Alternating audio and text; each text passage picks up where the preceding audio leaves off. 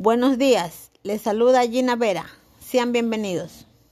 Hablando un poco de la política local del Cantón Huaquillas, día a día se observan rostros nuevos y movimientos políticos nuevos, también rostros conocidos con los partidos tradicionales de siempre, queriendo ya empezar a que los ciudadanos los vean como posibles candidatos en las elecciones 2023 tratan de hacer presencia e incluso los que intentan ir por la reelección empezaron a visitar sectores del cantón llegando con pequeños kits alimenticios que en estos tiempos de crisis son aceptados de buena manera por los ciudadanos.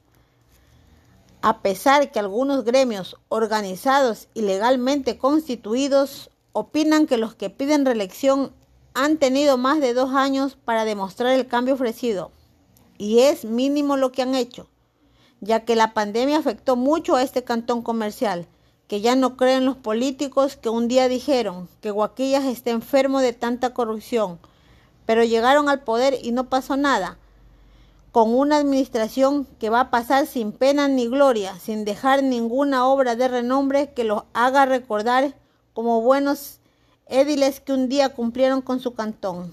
En la actualidad, unos otra vez quieren un curul, otros aspiran llegar por primera vez si logran ganarse el voto de confianza para las próximas elecciones. Con las nuevas recomendaciones del COE Nacional, Guaquillas retorna a sus labores y empiezan otra vez los políticos y politiqueros nuevos y los de siempre a tratar de conseguir simpatizantes que les asegure su entrada al municipio en una concejalía o en la alcaldía pero hay que recordar que a veces el remedio es peor que la enfermedad. Buenos días, les saluda Gina Vera, sean bienvenidos. Perú. La marcha de agosto realizada en Lima contra el gobierno de Pedro Castillo congregó a miles de peruanos que marcharon en protesta todos los aciertos y desaciertos que ha realizado hasta el momento el presidente peruano. Insisten en pedir vacancia presidencial. Aún no acepta la controversia generada por su gabinete de ministros. La protesta que asegura defender la democracia cada vez es más nutrida. Hablan que la salvación de Perú es la vacancia y que el Congreso por moral tiene la obligación de vacar a Pedro Castillo.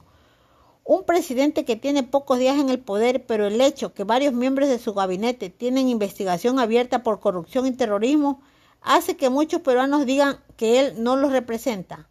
Vladimir Cerrón, líder nacional del partido de gobierno, afirma que esa marcha es un intento por desestabilizar al Perú y llamó a sus simpatizantes a una contramarcha en respaldo al gabinete ministerial y contra la vacancia.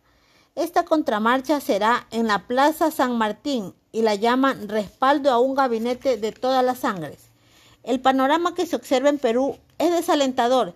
Debe haber una concepción moderna de desarrollo nacional donde intervengan todos los actores políticos que aporten con ideas claras y progresistas, que involucren a los ciudadanos para lograr el objetivo que es un buen vivir entre peruanos.